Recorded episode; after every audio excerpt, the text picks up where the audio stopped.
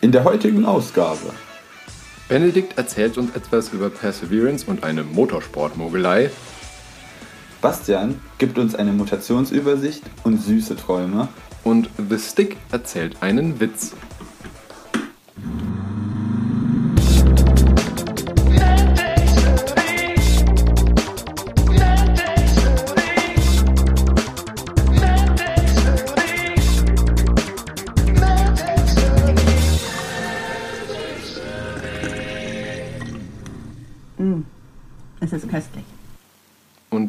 Herzlich willkommen in einer neuen Folge MedTech Smoothie, Folge Nummer 31. Und auf meinen Ohren an diesem verhältnismäßig frühen Sonntagmorgen, muss ich gestehen, Benedikt Standezek aus Seligenthal, nicht aus Aachen. Ja, genau. Und deshalb muss ich ja fast schon sagen, und mit mir im Morgenmagazin der Wissenschaften, äh, Sebastian Deutsch, wie immer aus äh, Essen. Korrekt. Ja.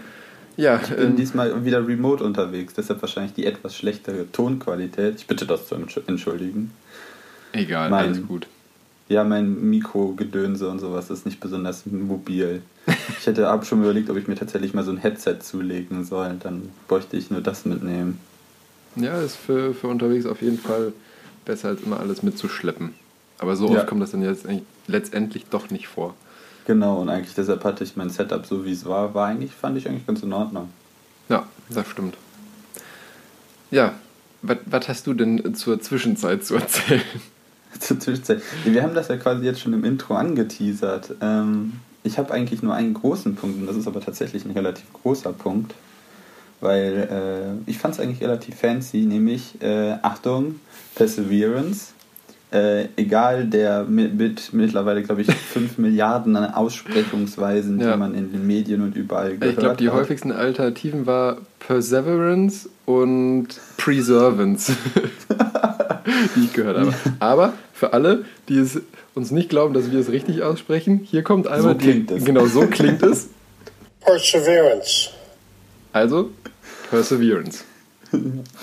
Schön. Ja, äh, übersetzt heißt es halt Ausdauer. Von daher ist es dann doch wieder passend, warum man so ein sperrigen, sperriges Wort nimmt. Was steckt dahinter? Ich weiß nicht, vielleicht wird der eine oder andere wird es wahrscheinlich mitbekommen haben. Ähm, die NASA hat äh, einen Mars Rover, wieder mal einen Mars Rover äh, auf den Mars Aber gesetzt. Diesmal nach längerer Zeit, ne? Der letzte war. War der, nee, Curiosity war nicht der letzte. Wie, wie hieß nochmal der? Ja, war das der Ja? Opportunity und Curiosity, aber die waren Ah, okay. ja immer zu, zur gleichen Zeit aktiv. Also Ja. Der eine war ein bisschen früher da und der andere ein bisschen später, aber ja. Die Mission heißt nämlich auch Mars 2020, also da äh, Mhm. zählt auch noch ein Orbiter zu, also sowas, also man kann das immer, es geht, der, nur dieser Rover heißt halt Perseverance. Ähm, der basiert tatsächlich auch äh, weitestgehend auf Curiosity. Er sieht auch sehr ähnlich aus, finde ich, wie Curiosity. Genau. Also man hat äh, tatsächlich den guten Engineering-Ansatz genommen und gesagt, alles, was an dem funktioniert hat, lassen wir einfach so, weil gerade so, so eine Marslandung äh, mit den ganzen Widrigkeiten, die Mhm. damit verbunden sind, sind ja schon immer ganz schwierig. Das heißt, man hat an der Mission quasi alles gleich gelassen, wie das, was bei Curiosity funktioniert hat und das, was wo man da gesagt hat, hm, da sehen wir ein bisschen Verbesserungspotenzial, äh, hat man halt dann halt neu entwickelt und quasi ein Update gebracht. Das heißt, es ist quasi eine Version 2.0. Ähm, aber trotzdem hatte die Mission ein paar Drehs, äh, die ich ganz spannend, spannend fand, einfach, äh, und die ziemlich gehypt wurden. Geschweige denn, dass wir halt wieder mal irgendwas auf dem Mars gelandet haben als Mhm. Menschheit. Was was ich ganz gut als Zusammenfassung fand, so was, ja, typisch Menschheit.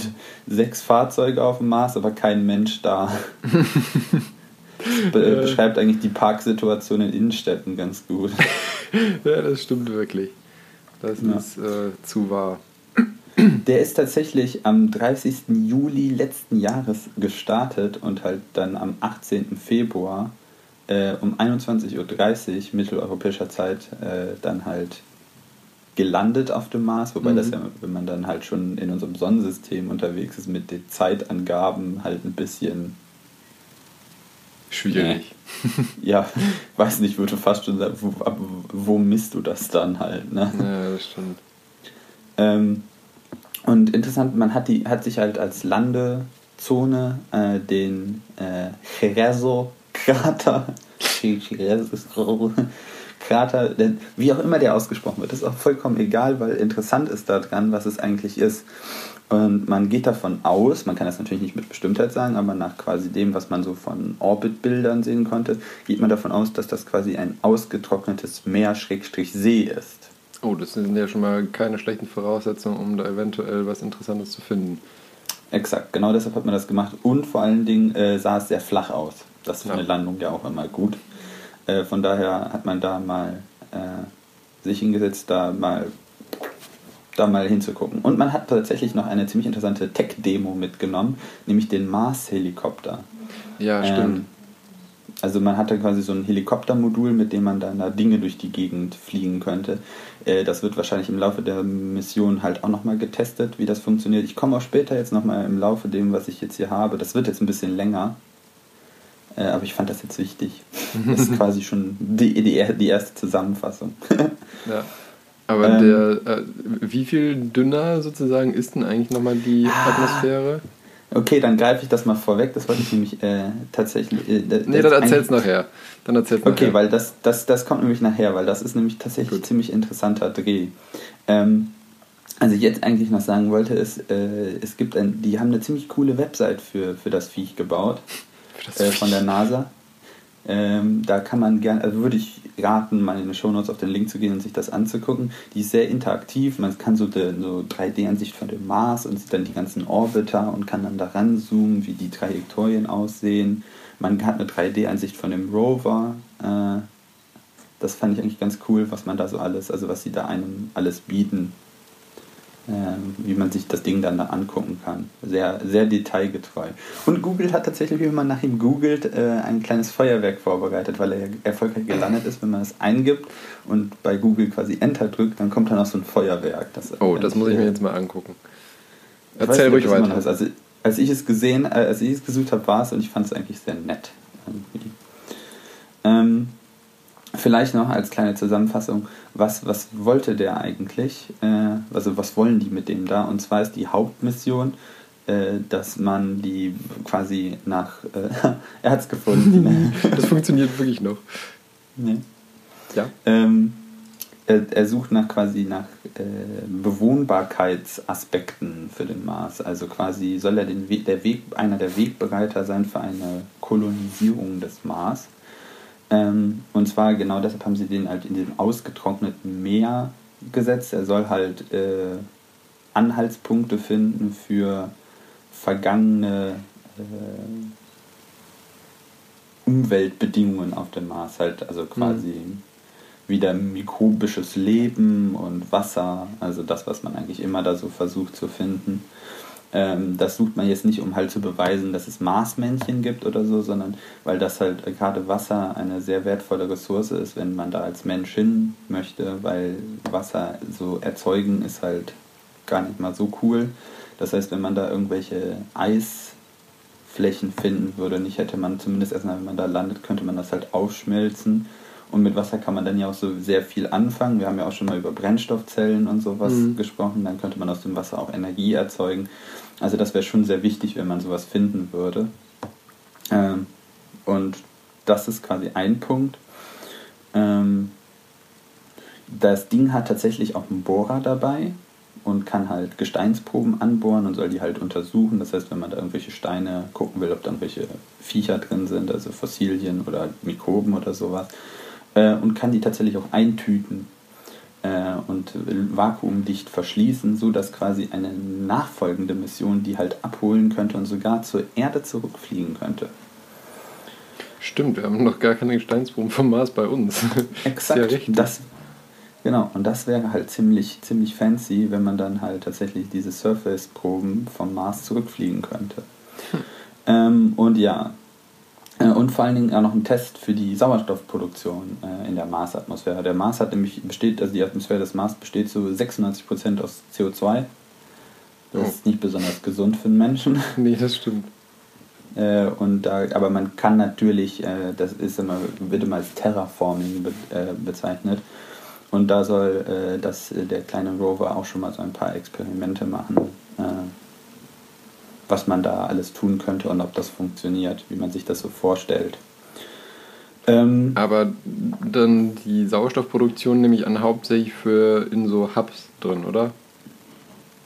ja, ja, natürlich. Okay. Also die wollen jetzt nicht, also die ganze Atmosphäre zu ändern, das würde ein bisschen dauern. Ja, zumal du ja auch, also der Mars hatte ja wohl mal eine, Atm also Mhm. eine Atmosphäre, die unserer relativ ähnlich war, aber die dann irgendwie mit der Zeit verloren. Da sind sie momentan ja auch am ist überlegen, zu- woher das Zu klein. kam. Ja, eine mögliche Erklärung ist, dass er halt einfach zu klein ist. Ja, und ich meine, Also das, zu- das Problem kannst du halt nicht lösen.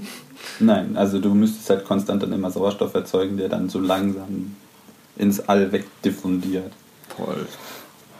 Ja, also schauen wir mal, äh, was sich da so ergibt. Äh, jeden ich fand es auf jeden Fall sehr spannend, was sie da wieder gebastelt haben. Äh, und dass das alles so smooth eigentlich funktioniert hat. Also das heißt, wir werden da eigentlich mittlerweile ziemlich gut, äh, zumindest unbemannte Rover abzusetzen. Vor allen Dingen, weil es jetzt quasi das gleiche Prinzip war, äh, wie bei Curiosity, ist das quasi ja schon mehr als ein Proof of Concept. Ja, das stimmt. Ja, Ich habe in dem Zusammenhang auch äh, eine Dokumentation gesehen gehabt, wo sie gesagt haben, dass für die Zukunft wahrscheinlich auch noch, also zumindest für ähm, ähm, so reine Forschungszwecke, jetzt nicht unbedingt Transport oder so, im Hinblick darauf, dass falls man dann irgendwann mal da einen Menschen hochballert, ähm, so Crawler nimmt, also sechsbeinige Roboter letztendlich, weil man sagt, dass die halt besser Hindernisse überwinden können als so ein Ding mit Rollen. Ja, ja da habe ich nämlich auch noch was zu, weil das war nämlich genau ein Punkt, den sie verbessert haben von Curiosity auf jetzt äh, äh, auf den Ausdauerroboter. Haha. Ditch that. ähm, und äh, da wollte ich eigentlich auch später noch äh, in, in, der, in der Folge zu kommen, äh, was sie da getan haben, um das äh, zu verbessern und was das Problem ist, äh, Mhm. was du genau sagst, warum man auf Spinnenbeinchen vielleicht gehen sollte oder warum man das Ja. auch nicht tun sollte. Und, und den Helikopter behandelst du dann auch noch später wahrscheinlich. Ja, genau. Okay. Äh, das war jetzt ja quasi nur mein kleiner, was ist in der Zwischenzeit passiert. Das war nur das was ist denn bei dir passiert? Ähm, bei mir persönlich ist nichts äh, Spektakuläres, sage ich mal, passiert, aber ich wollte noch mal so ein, auch wenn es wahrscheinlich viele Leute einfach auch nicht mehr hören können, was ich auch gut nachvollziehen kann, weil es mir ähnlich geht.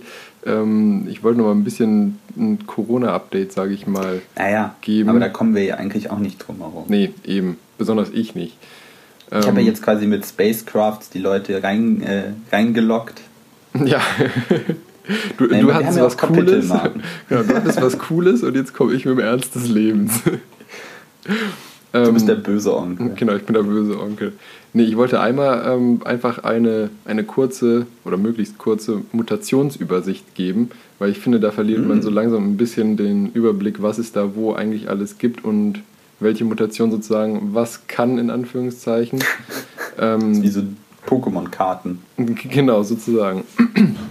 Was uns momentan ja am- mit am meisten Sorgen eigentlich macht, oder was bei uns momentan am relevantesten ist, ist die britische Mutation, die auch ähm, B117 heißt. Und ähm, da gibt es jetzt ja verschiedene ähm, ja, Statements schon zu. Das, also, was mittlerweile mehr oder weniger feststeht, ist, dass sie auf jeden Fall infektiöser ist, weil sie jetzt ja auch sich immer mehr verbreitet. Ähm, im, Im Schnitt ist es aktuell so, dass, Moment, jetzt muss ich gerade gucken, dass ich hier keinen Blödsinn erzähle. Ähm, jetzt finde ich gerade die Stelle nicht, nicht super. Da kann ich ja kurz ja vielleicht mal ein. Äh, ich habe nämlich auch in dem Zusammenhang gerade mit den Mutationen, äh, dass äh, hier in Deutschland das relativ äh, schleichend nur sich durchgesetzt hat, dass das nicht zwangsläufig daran liegt, dass die Mutationen hier bei uns irgendwie sich langsamer verbreitet haben, sondern Deutschland hatte einfach ein sehr, sehr grobes Netz in der Testung, was die Mutationen angeht. Ja. Weil äh, jetzt, das haben sie mittlerweile auch tatsächlich verbessert, aber als das angefangen hat mit den Mutationen, äh, hatte man tatsächlich äh, weitestgehend, also zu, also nur ein Bruchteil der Proben, und ich spreche da so im Prozentbereich der äh, durchgeführten Tests, äh, jeweils eine Sequenzierung äh, durchgeführt. Ja. Das heißt, wenn man dann sagt, ja, wir haben nur innerhalb, innerhalb der letzten Woche zweimal eine Mutation festgestellt, dann liegt das nicht daran, dass so wenige Leute diese Mutation hatten, sondern weil man einfach nur drei Proben sequenziert haben und zwei davon waren halt die Mutation. Ja, das ist halt genau. dann, eigentlich müsste man schon sagen, dann waren das halt zwei Drittel davon. Ja.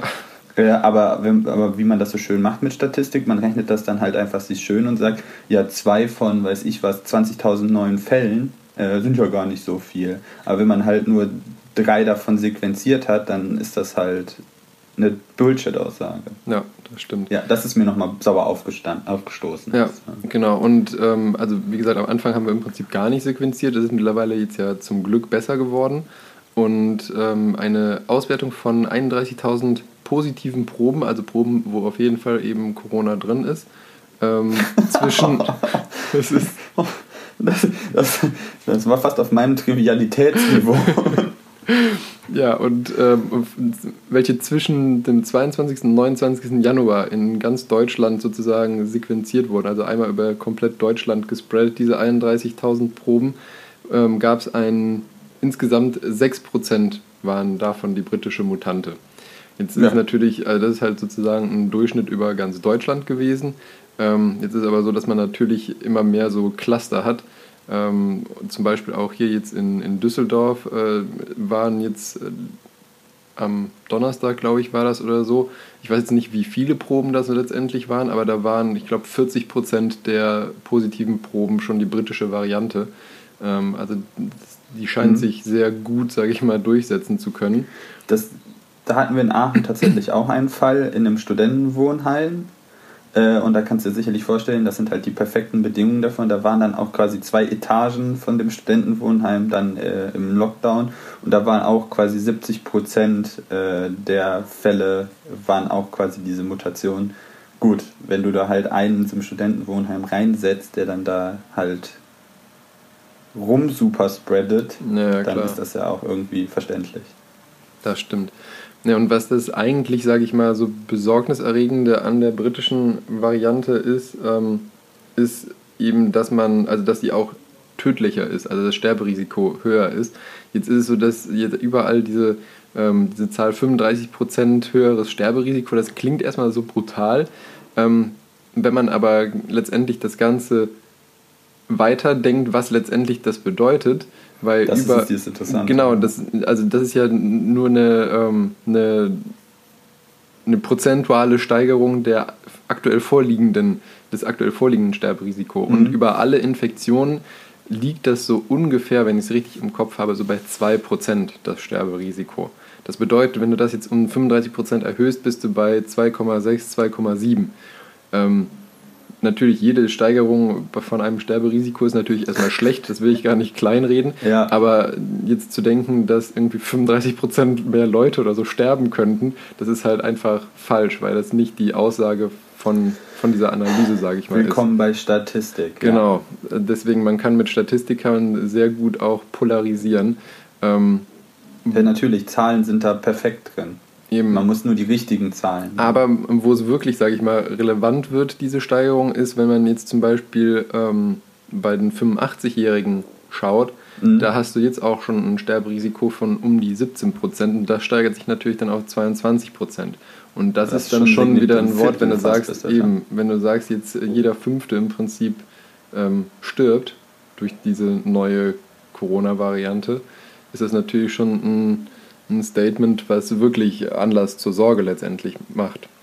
Die Richtung ist halt vor allen Dingen, wenn du, also anscheinend, das wird halt nicht weniger gefährlich. Das, äh, ne? Ja. Ähm. Und dann kommen wir noch zum, zum nächsten. Die britische Variante mutiert natürlich weiter. Also man muss ja erstmal grundsätzlich was? sagen, äh, Mutationen sind was vollkommen Natürliches und ohne Mutationen gäbe es keine Evolution. Ähm, letztendlich es will gibt auch, Evolution. ja, letztendlich äh, will auch so ein Virus letztendlich ja einfach nur überleben und versucht sich da eben die besten Voraussetzungen für zu schaffen. Und ähm, jetzt gab es schon vereinzelt, zum Glück erstmal nur vereinzelt, ähm, auch britische Varianten, wo man die Mutation E484K im Spike-Gen ah, ja, ja. nachweisen konnte. Und ähm, die ist insofern, sage ich mal, relevant bzw. interessant, weil die, ähm, weil das sozusagen das Hauptmerkmal eigentlich von der südafrikanischen Variante ist. Und ähm, diese Mutation im Spike-Protein, also das Protein, was letztendlich für das sagen, Andocken du erklären, sorgt. wo diese lustigen Namen immer zu, herkommen? Genau, dieses Spike-Protein ist letztendlich dafür da, dass äh, das Virus an unsere Zellen andocken kann und dann letztendlich auch in die Zellen reinkommt, wo es sich dann vermehren kann. Und ähm, auf jeden Fall diese Mutation, die, sage ich mal, das Südafrika, die Südafrika-Variante ausmacht, ähm, man vermutet das oder ist sich relativ sicher, dass diese Mutation dafür sorgt, dass es zu einer sogenannten Immunevasion kommen kann. Das bedeutet, dass sowohl Patienten, die ähm, halt schon eine Infektion mit der Ursprungsvariante hatten, dass da die gebildeten Antikörper nicht oder schlecht wirken ähm, und auch die, ähm, die Impfstoffe zumindest schwächer wirken wahrscheinlich. Ob sie nicht wirken, weiß man einfach noch nicht. Ähm, aber auf jeden Fall, dass sie wahrscheinlich etwas schwächer wirken. Es ist, wird Mir wahrscheinlich das so- trotzdem. hm? Also ja, mir ist das so erklärt worden, diese Namen immer mit diesen Zahlen und den Buchstaben, die erklären halt eigentlich, an welcher Stelle sich quasi ein Protein äh, verändert hat in diesem, Ach so, das in meinst diesem du. Spike-Nupsi. Ja. Ja. und das hat, führt halt dann zur Folge, eben je nachdem, was du da für eine Mutation hast, wie in diesem Fall.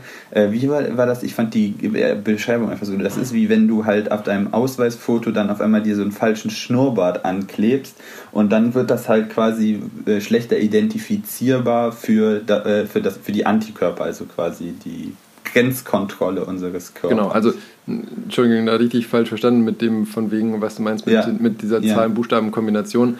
Also die, ähm, die Mutation, die hier, hier die, Moment, äh, E484K, das ist die Bezeichnung tatsächlich, ähm, ähm, die eben dafür sorgt, damit man weiß, was verändert wurde. Ähm, ein anderes Beispiel zum Beispiel, die allerdings nicht relevant ist letztendlich für, ähm, für die ja, Infektiosität oder, oder sonstige irgendwie Sterblichkeitsrate, aber auch schon nachgewiesen wurde, ist die N501Y. Ähm, und das bedeutet letztendlich, dass an Position 501 wurde die, die Aminosäure Asparagin, die den Einzelbuchstaben N einfach hat, wurde durch Tyrosin, die den Buchstaben Y hat, ausgetauscht. Siehste? Und da Ja, sieht man mal, dass, schlauer. dass in einem Protein, was mehrere hundert Aminosäuren lang ist, ein Baustein den Unterschied machen kann. Ja. Und das ist ungefähr Das so, als, auch, hast du, als äh, wenn du so ein 1000 Teile Puzzle hast und du äh, tauscht ein Teil gegen ein genauso gut passendes anderes aus und du hast ein komplett anderes Bild, so ungefähr kann man sich das vorstellen. Ja, hoffentlich, also Gott sei Dank nicht ein direkt ganz anderes Bild, weil sonst hätten wir ein Problem. ja, genau. Nee, Es ist noch erkennbar. deswegen- Aber wenn wir im Bild bleiben, ha! Deswegen, also die Südafrika-Variante ist problematisch in Bezug auf die Wirksamkeit von Impfstoffen, bisher aber wohl nicht wesentlich zumindest irgendwie ähm, schlimmer, was die Ansteckungsrate und oder Sterblichkeitsrate angeht. Wissensstand aktuell kann sich natürlich täglich ändern, wenn da irgendwelche Sachen publiziert werden. Ähm, aber wenn sich das Ganze dann kombiniert eben mit der britischen Variante, das könnte tatsächlich fieser werden, in Anführungszeichen. Und ähm, dann gibt es ja noch diese brasilianische Variante.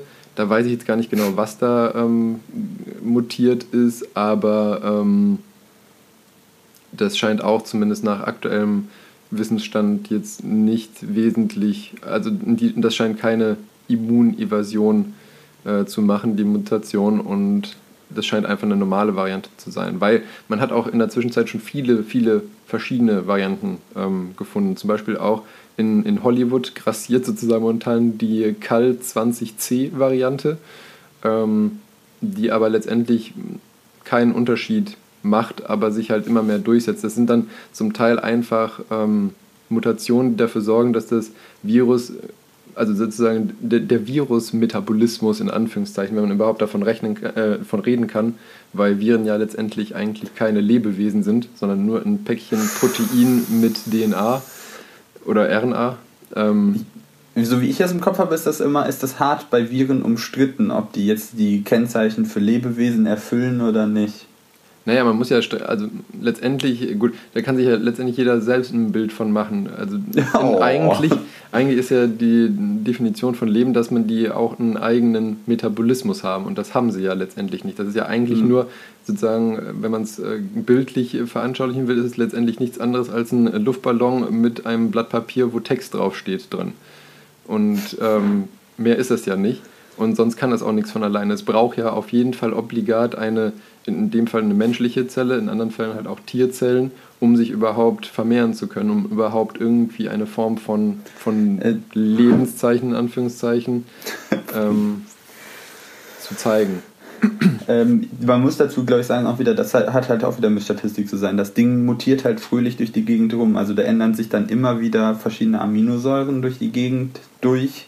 Das heißt aber ja nicht, dass das jedes Mal schlimmer sein muss. Es, könnt, es gibt natürlich auch Mutationen, die das weniger gefährlich machen, also Eben. weniger ansteckend und weniger tödlich. Das Problem ist, die setzen sich halt einfach nicht durch. Also so Ja. wie quasi im Mikrokosmos wie auch im Makrokosmos Evolution funktioniert. Ja.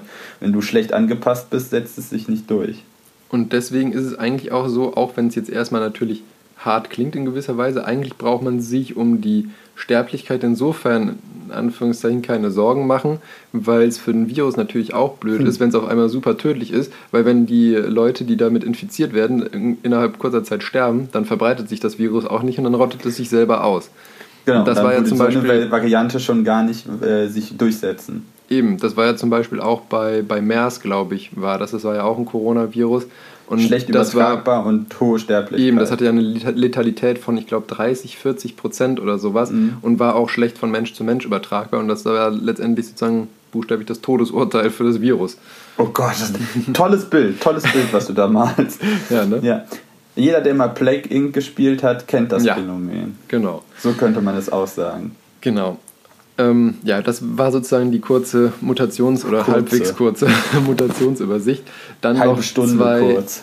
Du hast ja davor erstmal noch Ja, nein, ich meine jetzt unser gan- ganzes, wir sind noch nicht mal richtig drin. Nee, das stimmt. Nee, deswegen die anderen beiden Punkte, die ich noch erzählen wollte, wirklich kurz.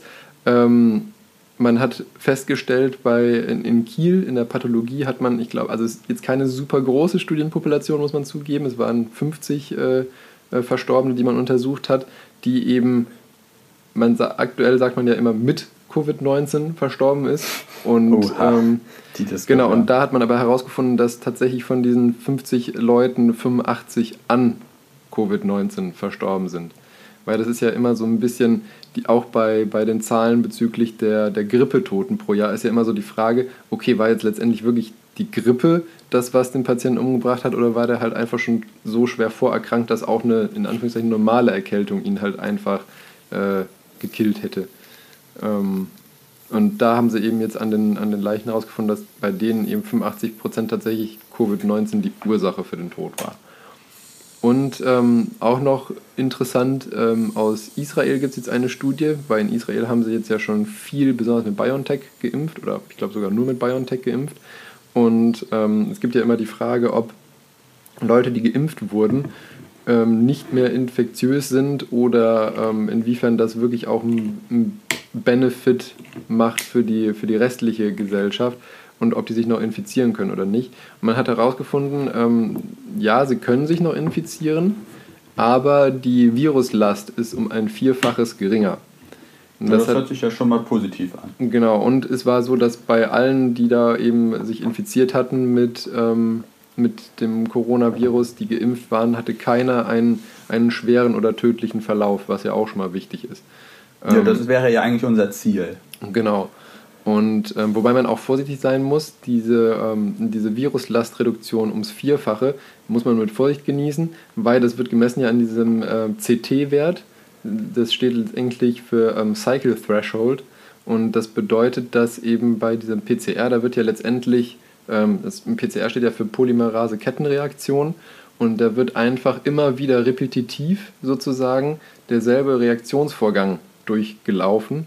Und ähm, dieser CT-Wert ist letztendlich der Wert, wo man sagt, okay, ab dieser Menge an Erbgut in der Probe ist die Probe positiv. Und natürlich ist es so, wenn du eine höhere Viruslast hast, brauchst du weniger Zyklen, also musst du weniger oft das Vorhandene immer wieder replizieren, um über diesen Schwellenwert zu kommen. Und ähm, deswegen ist halt ein niedriger CT-Wert deutet auf eine hohe Viruslast hin. und ein hoher CT-Wert auf eine niedrige Viruslast. Das muss man schon mal Mhm. wissen. Und es ist natürlich so, das Ganze ist exponentiell. Weil wenn du jetzt, sage ich mal, zwei Kopien äh, in der ursprünglichen verdoppelt's halt Probe hast, genau, hast du quasi. vier, dann acht, dann 16 und so weiter. Deswegen ist diese Reduktion ums äh, Vierfache halt auch so lala. Aber auf jeden Fall schon mal ganz gut. Besser haben und nicht brauchen, als brauchen und nicht haben. Genau. So, und damit bin ich mit, auch mit der Einführung endlich fertig und wir können in unsere eigentlichen... Zu den Themen der Woche kommen. Genau, zum Themen der Woche kommen. Was hast du denn Schönes dabei? Äh, ich habe tatsächlich, wie ich eben schon angekündigt habe, noch ein bisschen Rover-Trivia dabei. Äh, noch zwei äh, spannende Facts, die ich gerne erklären wollte über das Ding, die mich jetzt quasi als Ingenieur äh, daran interessiert haben. Ähm, zum einen dann halt diesen äh, Mars-Heli und zum anderen halt so die Fahrwerksgeschichte an dem Viech. Äh, und dann habe ich noch äh, ein äh, Thema mit dem Namen äh, Fuel Flow Gate. Äh, Ich habe mir wieder was aus dem Motorsport ausgesucht, was mich jetzt nochmal in der Zwischenzeit sehr beschäftigt hat und habe gedacht, das wäre eigentlich ganz cool, wenn wir das hier äh, auch nochmal durchdebattieren. Das konnte ich nicht als Paper verkaufen, weil das halt äh, ein bisschen spekulativ ist. Das heißt, man kann Ja, das okay. zwar, aber von technischen Dingen konnte man sich das ganz gut zusammenreimen, was da passiert sein muss, aber es bestätigt dir halt keiner, weil es halt... Äh, Ja, ist ja oft so in dem Motorsport. ja, genau. Also von daher äh, habe ich es als Causa Obscura abgehakt.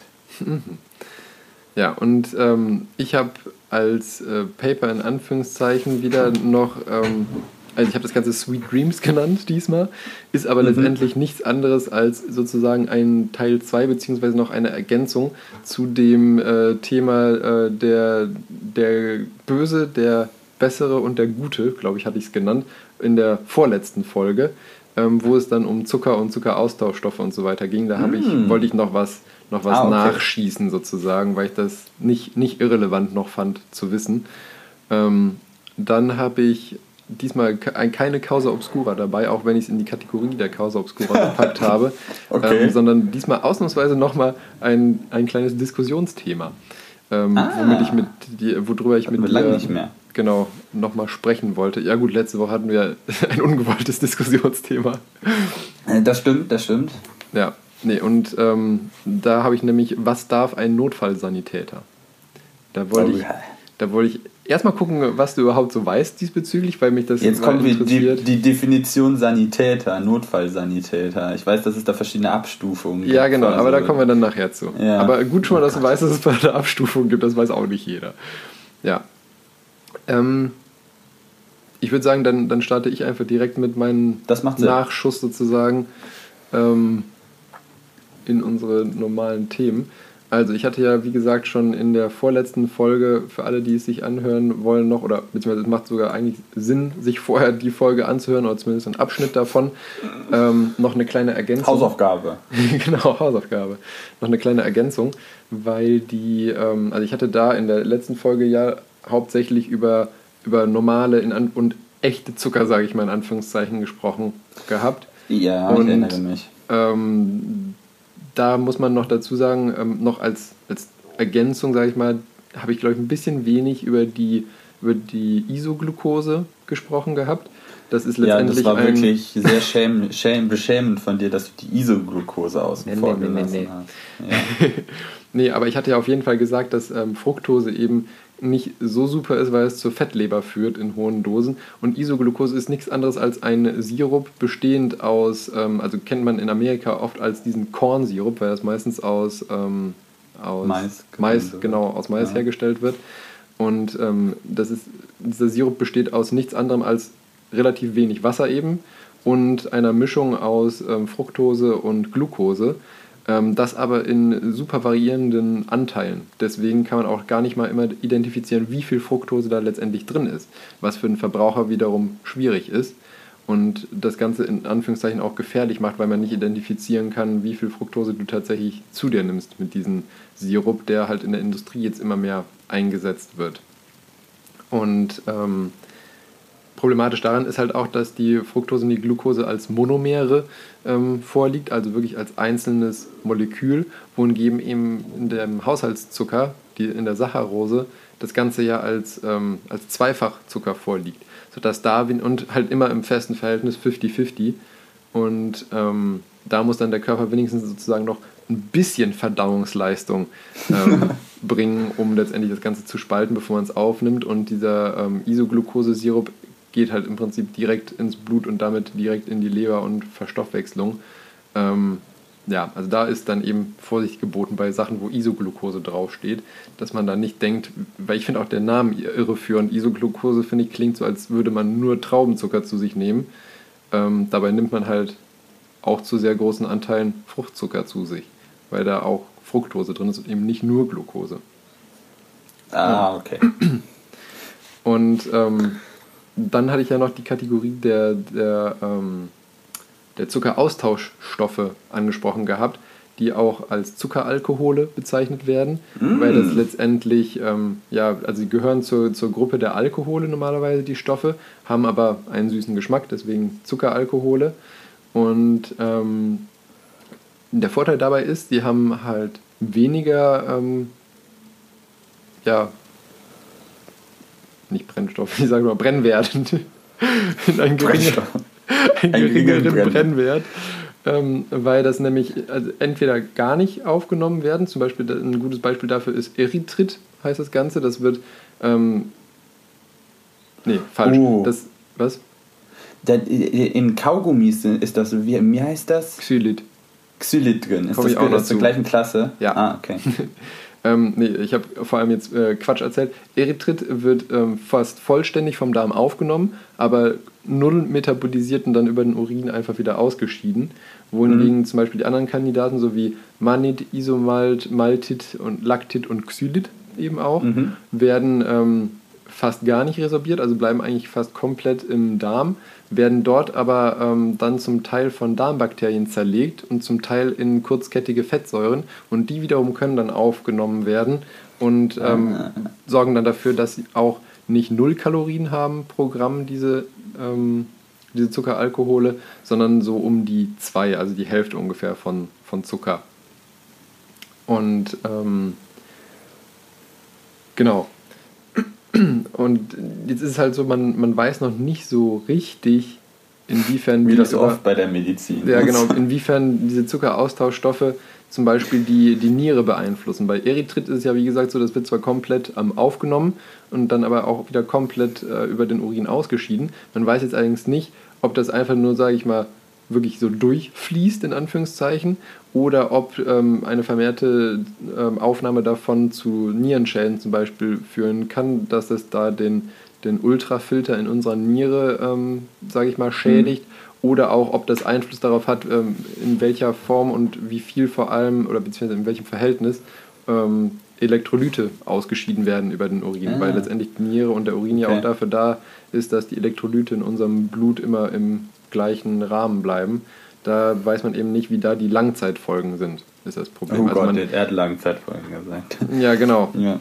Und ähm, man weiß halt, dass es im Prinzip im, im Einmalversuch in Anführungszeichen im Prinzip egal scheint. Aber man weiß halt nicht, wie es ist, wenn man jetzt sagt, okay, ich verzichte komplett auf Zucker und esse nur noch Erythrit als Süßungsmittel. Ja. Das hört sich auch nach einem sehr komplizierten Versuchsaufbau aus, weil du halt äh, quasi Dosierung, äh, Einwirkdauer äh, und das quasi alles variieren musst. Und dann einfach, ich, da, ich habe das Gefühl, da sind sehr viele lose Enden, die man überprüfen müsste, um dann eine definitive Aussage drüber zu tun, äh, also tätigen zu können. Ja. Und ähm, dann kommen wir jetzt zu dem, was du eben schon angesprochen hast, zum Xylit. Das ist äh, auch ein Zuckeralkohol und der ist ähm, sehr interessant tatsächlich, ähm, auch bekannt als Birkenzucker. Ähm, Aha. Das er, wusste er ich freut nicht. sich immer, immer steigender Beliebtheit, sage ich mal, ähm, gerade in, in Kreisen, wo man eben darauf verzichten möchte auf normalen Zucker. Ähm, und man muss eigentlich, also man kann das Ganze tatsächlich aus dem Saft, sage ich mal, der Birke kristallisieren, das Xylit. In der Regel, weil aber mittlerweile die, die Nachfrage relativ hoch ist, wird das Ganze synthetisch ähm, ja, produziert. synthetisch. Letztendlich eigentlich egal, das ist derselbe Stoff. Ähm, Was? Ja. Chemie Und- ist gleich Chemie? Ja, und Xylit kommt auch nicht nur in der Birke vor, sondern auch in ganz vielen anderen Früchte- und Gemüsesorten, aber halt in super geringen Mengen, dass es eigentlich irrelevant ist. Ähm, interessant Okay. daran ist, dass Xylit tatsächlich eine sehr identische Süße zum normalen ähm, Haushaltszucker hat, hat aber 40% weniger Kalorien. Das macht es natürlich sehr, sehr interessant. Genau. Ähm, mit der Verstoffwechslung ist es so, wie eben schon gesagt, ein, ähm, es wird fast nichts im Darm aufgenommen, aber im Darm eben durch die Bakterien zum Teil gespalten, wodurch dann der, der Nährwert, sage ich mal, zustande kommt.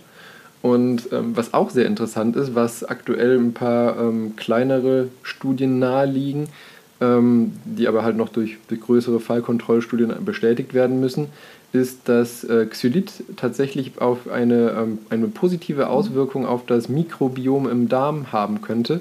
Ähm, in, insofern, als dass da die Biodiversität, also sage ich mal die, die Anzahl an verschiedenen Mikroorganismen in unserem Darm positiv beeinflusst werden könnte. Und das ist auch insofern interessant, als dass gerade Diabetiker meistens eine schlechtere Biodiversität in ihrem Darm haben als gesunde.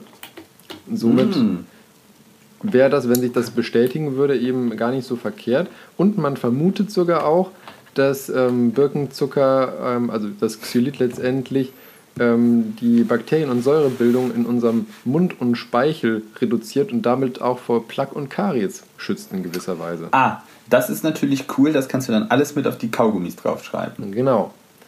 Und, Schützt ähm, die Zähne und äh, pflegt den Darm, keine Ahnung. ja, super. Die Kaugummi-Hersteller machen das doch mit den Zähnen sowieso sehr gerne. Ja, das stimmt. Nee, genau. Aber wie gesagt, das ist, ähm, sind alles nur kleine Publikationen mit kleinen Kohorten und so weiter. Da müsste man erstmal nochmal was Großes wirklich nachlegen, um das Ganze zu bestätigen. Deswegen, es zeichnet sich eine Tendenz ab in die Richtung, aber ich möchte das nicht als Tatsache darstellen. Oha. Ähm, genau, dann hatte ich ja noch ganz kurz angerissen die, die Süßstoffe. Da möchte ich jetzt doch noch mal ein bisschen genauer drauf eingehen, weil ähm, Süßstoffe ähm, sind halt ein Vielfaches süßer als, als, die, ähm, als ein normaler Zucker oder auch diese Zuckeraustauschstoffe, ähm, sind aber letztendlich, weil sie nichts mit Zucker zu tun haben, eigentlich streng genommen Aromastoffe, muss man so sagen. Also letztendlich ist es ein, ein Stoff mit süßem Aroma, wenn man so möchte. Ah, gut. Kein Zucker schmeckt aber süß. Genau, ist, ist tatsächlich so.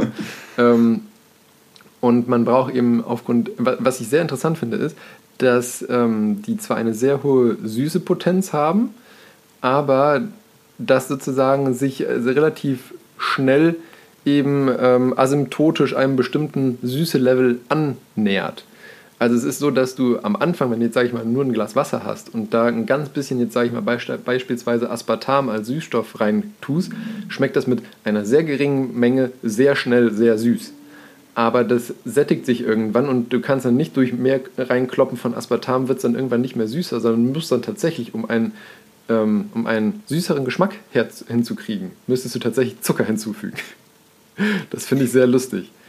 Also du, wow. du, du, näherst dich im Prinzip mit, äh, mit der erhöhten Menge an Süßstoff, näherst du dich eine asymptotisch einem süßen Niveau an, was aber in der Regel immer unter dem absoluten süßen Niveau, sage ich mal, von, von Zucker mhm. liegt. Und das, das, kann, kann man nicht durch Menge quasi dann mehr skalieren. Das ist genau. Dann Zumal es auch so ist, dass die meisten Süßstoffe sehr stark reguliert sind von der Menge, zum Beispiel da, ähm, oder auch an Empfehlungen, was man zu sich nehmen sollte oder darf. Zum Beispiel ist für Aspartam liegt die Tageshöchstdosis bei 40 Milligramm, was halt wirklich nicht viel ist. Aber auch ausreicht, sage ja, ich die mal. Frage, ich wollte gerade sagen, die Frage ist halt, wo da der Optimalwert ist, weil jetzt als Industrie wolltest du ja wahrscheinlich auch so wenig wie möglich einsetzen, um das, den maximalen Süßungseffekt zu erzeugen. Das heißt, du müsstest halt quasi da eine, so eine Optimierung fahren, wie wenig du quasi nutzen kannst, um äh, ein ordentliches Süßungsniveau zu erreichen. Ja. Die Frage ja. ist halt, vielleicht ist das auch mit 20 Milligramm leicht erreichbar. Ja. Ähm, und bezüglich der, der, ähm, ja, der Schädlichkeit von Süßstoffen muss man einfach sagen, man weiß es auch noch nicht so genau. Schön, okay. Es gibt, es gibt Paper, die sagen, es macht Schäden, es gibt Paper, die das Gegenteil beweisen. Deswegen ähm, kann man abschließend im großen Stil da auch noch keine wirklich valide Aussage zu treffen.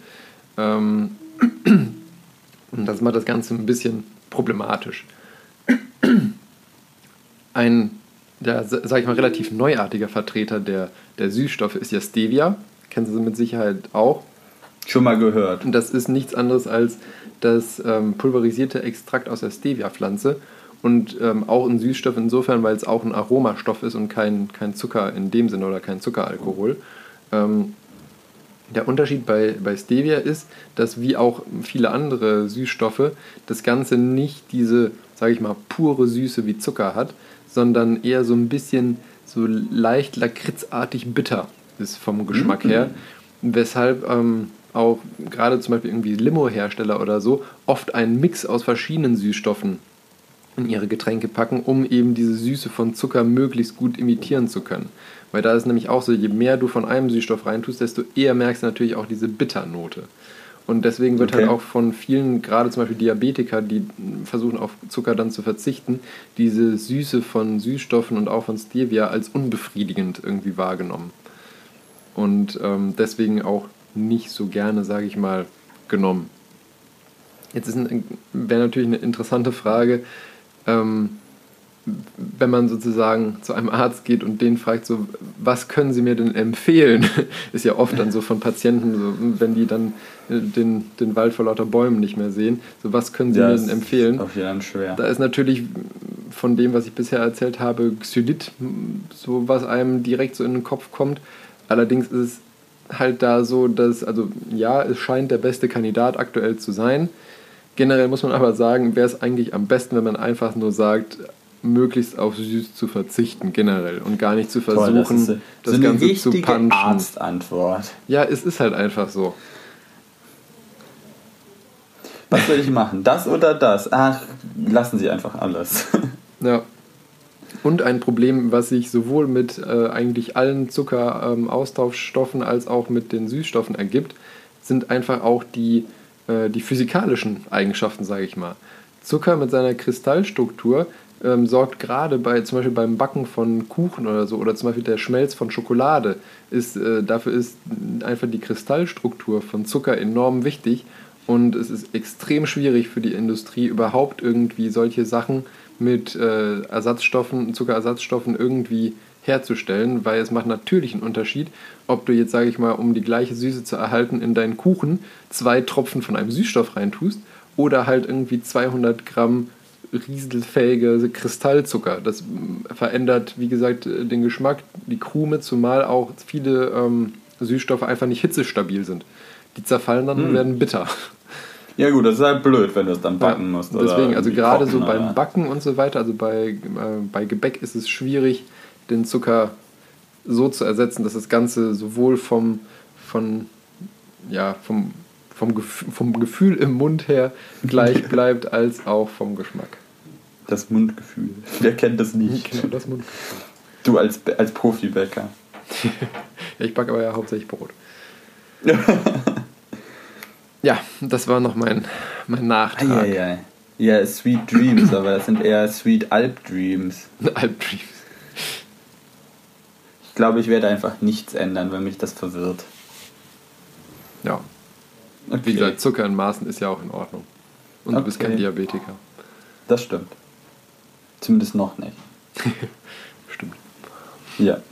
Ja, dann kommen wir mal zu der Rover-Trivia noch. Ja, dann äh, mache ich da einfach weiter, wo ich eben aufgehört hatte. Wir hatten ja schon äh, quasi gesagt, dass da so ein Modul dabei ist, mit dem äh, man da den Helikopterflug auf dem Mars äh, äh, ausprobieren möchte. Das, man ist auf die Idee gekommen, dass man überhaupt machen möchte, weil ja die Bewegungsfähigkeit von diesen Rovern auf dem Mars an sich äh, ein Problem ist, weil so schnell können die ja meistens nicht fahren, weil das ist halt immer, äh, wenn du halt schneller fahren willst, musst du mehr Leistung dabei haben, das kostet dich wieder Gewicht und das musst du da auch irgendwie wieder hinschleppen. Das heißt, du hast größere Batterien, größere Motoren, äh, das kostet alles Gewicht und es kann natürlich auch immer was kaputt gehen dann da dran. Das hatte ja, ich weiß nicht, ob es Curiosity oder Opportunity waren, die hatten ja dann irgendwelche kaputte Räder und mussten die dann so mitschleifen.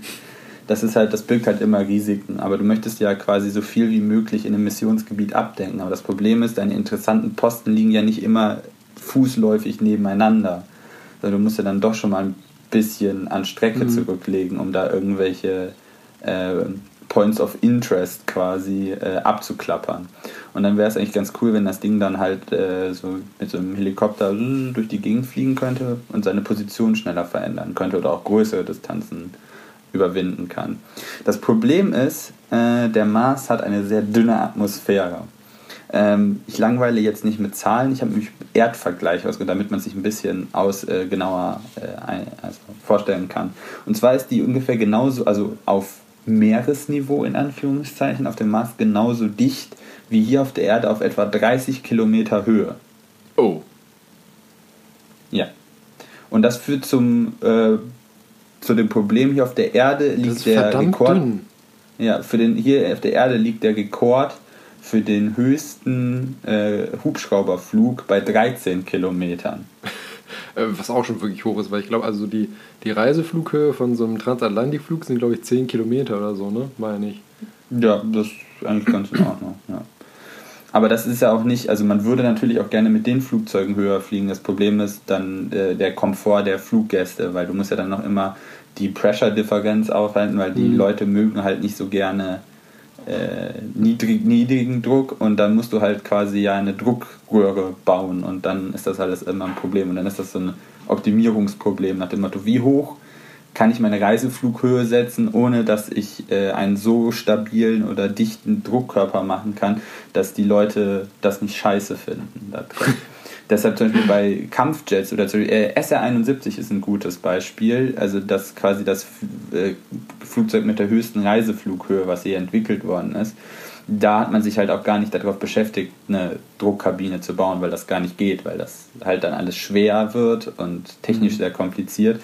Du packst halt quasi dann einfach den Piloten in den Druckanzug. Aber das ist halt für kommerziellen Reiseverkehr keine Wie- umsetzbare Möglichkeit. Wie hoch ist die geflogen? Oh Gott, jetzt musst Ungefähr? du da. Äh, ich möchte da eigentlich nicht sagen. Äh, ich kann das aber, das müsste sich ja relativ fix ergoogeln lassen. Äh, wenn hier das Internet tut. Ähm, st- strategischer Höhenaufnehmen. Reichweite. Da wird doch wohl die Höchstgeschwindigkeit, da wird doch wohl die Höhe. Das war doch genau der Trick bei dem Ding. Und wie heißt das Ding? SR41? XR, SR71 Blackbird. 71. Ja, sonst gucke ich das nach, dann kannst du schon mal weiter erzählen. Ja, das interessiert mich jetzt, auch, dass ich das nicht vorher nachgeguckt habe. Hier, Re Rekorde. Höhe, toll. Das ist aber nicht die. Ah, maximale Flughöhe, 26.213 Meter. Ist halt immer noch zu niedrig. Genau. Ja, okay. Also, aber dann, damit können wir jetzt dann ja ungefähr umreißen, was das für eine Problemstellung Mhm. ist. Da in die Luft gehen. Und das ist halt, äh, das Problem hat man dann halt damit gelöst, dass man halt, dass die Rotoren müssen sich halt einfach schneller drehen und mehr Auftrieb dabei erzeugen. Das Problem ist, du kannst das hier ja relativ schlecht testen. Weil du müsstest die, um das ja zu testen, den quasi auf 30.000 Meter aus dem Flugzeug schmeißen und dann flieg. Äh, oder du musst halt eine sehr große Vakuumkammer bauen äh, und es da versuchen. Das heißt, du musst dich halt weitestgehend halt auf vier kleine Tests verlassen. Also beziehungsweise du simulierst das Ganze, wie du halt etwa deine, also wie schnell deine Rotoren rotieren müssen, wie die quasi geformt sein müssen, um das, diesen Auftrag zu schaffen. Äh, musst dich halt auf Simulationen verlassen und kannst hier auf der Erde vielleicht kleine Tests machen, um deine Simulation zu validieren. Also zu gucken, einzelne Lastpunkte äh, hier in einem Prototypen abzufahren, um dann zu gucken, ob die Ergebnisse, die du hier in diesem Versuch erreichst, mit denen in der Simulation übereinstimmen, um dann zu sagen, yo, mein Simulationsmodell ist halbwegs gut genug, um das halt dementsprechend abzubilden. Äh, aber das ist dann halt doch, ist man, fischt man dann ja dann ein bisschen im Trüben. Äh, das ist halt das Interessante. Und deshalb hat man das jetzt auch mal testweise mitgenommen, um das halt mal auszuprobieren. Ob oder wie gut das funktioniert. Das Problem ist, ganz am Anfang der Mission wirst du das halt nicht ausprobieren, weil wenn dann was schief geht, hast du halt ein Problem. Ja. das stimmt. Das wäre ist wahrscheinlich irgendwas, was du so zu gegen äh, Ende der Missionsdauer mal ausprobierst oder sowas.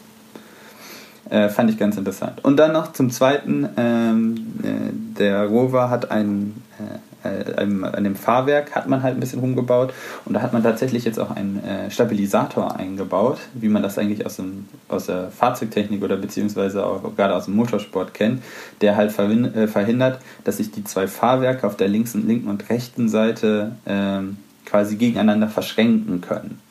beziehungsweise verhindern ist da ist er ein bisschen negativ besetzt, ähm, er kontrolliert diese Bewegung.